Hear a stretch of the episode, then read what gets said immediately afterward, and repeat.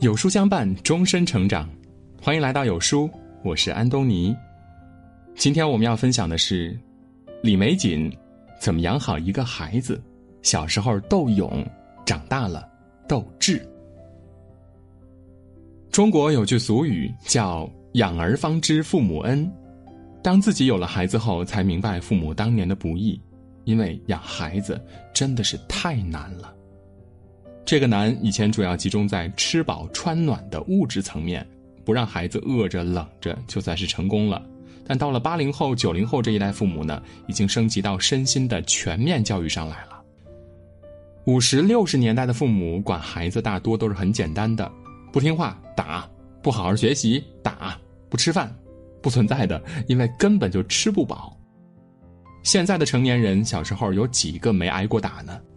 可如今的小孩如果还是简单沿用打骂教育，很容易出现极端情况。先来看几个真实案例吧。成都一名八岁女童因为看电视和家人发生争执，赌气从二十一楼一跃而下。一位父亲在街上教训责打十五岁女儿时，遭女儿结交的社会青年殴打，十多个人拎着铁棍追到了家门口。这样的例子实在是太多了，给人们的印象就是。孩子是玻璃心，骂不得，更打不得，吃不得一点苦，叛逆起来连父母都不认，视生命为儿戏，头脑一发热，什么都可以不管不顾了。原本天真可爱、善良淳朴的孩子，俨然变成了一个炸药包，而引线在哪里，父母们根本不知道。问题的根源肯定是出在家庭教育上面，可翻开各种教育论著，有推崇惩戒式的。也有反对打骂，要温柔相处的。一路看下来，好像都很有道理，弄得父母一脸懵。最后还是按照老套路来，问题依旧不断。针对这一情况，中国人民公安大学教授李玫瑾提到了一个概念：孩子教育要分年龄段，不同阶段的方法要不同，绝对不能颠倒。总的来说，就是小时候斗勇，大了就要斗智。从小让孩子要有敬畏心。何为敬畏？何为敬畏呢？李玫瑾教授曾说过这样一件事：他有个同事，小的时候特顽皮，自然也没少挨打。他最怕的就是奶奶门后放的一根藤条，每次只要见奶奶把门关上，露出藤条，他就立刻跪下说：“奶奶，我再也不敢了。”这就是一种敬畏，让孩子知道怕。他才会收敛，这其实是一种及时的保护，避免日后闯出连父母都收拾不了的大祸。现在有很多孩子对父母长辈都不够尊敬，要钱不给就辱骂，不让看电视就砸东西。为什么会这样呢？就是缺少敬畏之心。李玫瑾教授说：“尊敬是建立在畏惧之上的，孩子若不怕你，是不会尊敬你的。”那这畏从哪儿来呢？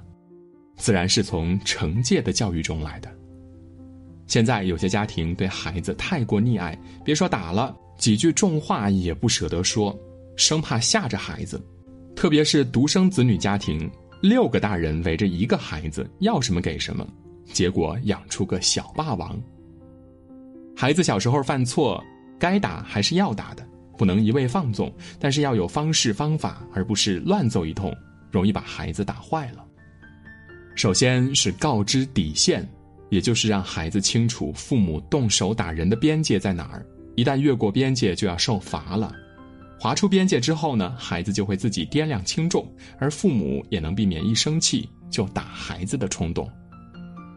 还有就是打的过程，要雷声大雨点小。李玫瑾教授小时候犯了错，他妈妈要揍他，李玫瑾撒腿就跑，妈妈在后面追了他半个操场，动静闹得很大，许多邻居都出来围观。可是直到回家，妈妈一下也没打过他。打的目的呢，是让孩子知道怕，而绝不是为打而打。目的达到了，就不一定要真打，把样子做足就行了。如果真要打，也要避开孩子的重要部位。比如头部、腹部，注意下手轻重。孩子认错了，就要及时收手。立规矩要趁早。女儿一岁多的时候，我带她逛超市，小家伙看到琳琅满目的美食，两眼放光，都想往购物车里放。如果我不同意的话呢，就坐在地上哭了。起初我不得不满足他的要求，但后来我开始制定规则，每次买东西只能二选一，要 A 就要舍弃 B。刚开始他还不乐意呢，我也不松口。后来次数多了，他也就接受了这个规则。现在出去买东西不会多要。也没再出现撒泼打滚的情况了。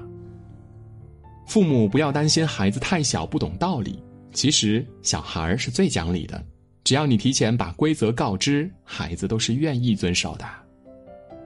像动画片看多久、几点睡觉、吃完饭自己收碗等等，都可以定出具体的规则。定规则最重要的一点呢，就是父母要说到做到，起表率作用。答应孩子的就一定要实现，不能骗人，否则孩子也会反过来骗你的。无论是惩戒教育还是立定规则，最好在儿童叛逆期之前就进行，也就是八岁之前。为什么越早越好呢？李玫瑾教授提到了一个脱敏教育的概念，管教孩子要从小循序渐进，惩戒和规则都不要放松。孩子习惯这种教育方式后，遇事就不容易出现偏激行为了。如果不脱敏，小时候爱的不行，百依百顺，等到初中、高中了，面对升学压力，父母突然变得异常严苛，孩子就很难适应，会产生强烈的逆反心理。这时候已经错过了最好的时机了。《少年派》和《小欢喜》这两部剧中都展现了这个问题。平时不管不问的，到了高考这一年，父母展开批发式的关爱和管制，导致亲子矛盾不断升级。所以，八岁之前对孩子适当行使惩戒教育，甚至打几下都是可以的，让其有敬畏心、遵守规则，也避免了玻璃心。这就是斗勇。此时孩子小，适应快，也不会记仇。父母也要示弱。随着孩子年龄增长，父母要改变沟通方式，要学会示弱。今年四月份，上海一位十七岁男孩因为被母亲批评了几句，打开还在行驶的车门，从桥上一跃而下，年轻的生命戛然而止，令人惋惜。青春期，也就是十二到十八岁的孩子，自尊心较强，听不得重话，一言不合就离家出走，甚至做出不计后果的事情。所以呢，这个时候的父母们就不能再简单沿用以前的方法了。而需要学会斗智，首先就是要改变沟通的方式，话要少说，点到即止。李玫瑾教授曾说：“六岁之前，父母的唠叨和话语都是黄金；十二岁之后，父母的话语就是垃圾。”孩子越大，为什么越烦父母唠叨呢？因为他觉得父母讲的那些东西他都懂，听十多年了，翻来覆去都是些老话，自然不想听了。要学会换位式交流，先表示能体会孩子感受，然后再提出建议，全程没有批评，也不强迫。比如孩子早恋，父母先夸孩子有喜欢的人或者被人喜欢是一件很幸福的事情，接着说下自己当年也曾有过这样的经历，和孩子站在同一阵线，然后再给出建议，孩子自然就容易接受了。同一个意思，换个说法，收效。会大不同。作家马宁曾说：“真理就像一块宝石，如果拿起来扔在别人脸上，就会造成伤害；如果加上精美的包装，诚心诚意的奉上，对方必定会欣然接受的。”青春期的孩子有较强的自尊心，也想凸显自我价值，这个时候呢，父母在孩子面前示弱是有好处的。比如让孩子帮着修下电脑，手机有些功能不会，让孩子教教；家务活请孩子帮帮忙等等，都是很好的一种示弱方式，能让孩子收获一定的成就感。叶圣陶曾说过：“教学有法，亦无定法，贵在得法。”这个得法呢，就是父母掌握好家庭教育中的斗智斗勇，针对不同年龄的孩子，教育的侧重点。也要改变，虽然不容易，但是做父母本来就不是一件轻松的事儿。可是只要基础打好了，孩子将会受益一生的，这难道不值得吗？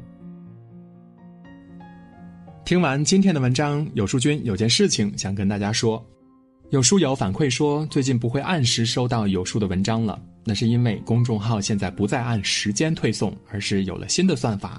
如果您跟有书互动多，有书就会出现在列表靠前的位置。如果您想要更多的看到有书，就麻烦您点一点再看，多和我们互动，这样有书就能出现在您公众号靠前的位置了。走心的朋友越来越少，所以您才对我们越来越重要。未来的日子，还希望有您一路同行。好啦，今天的文章就分享到这里。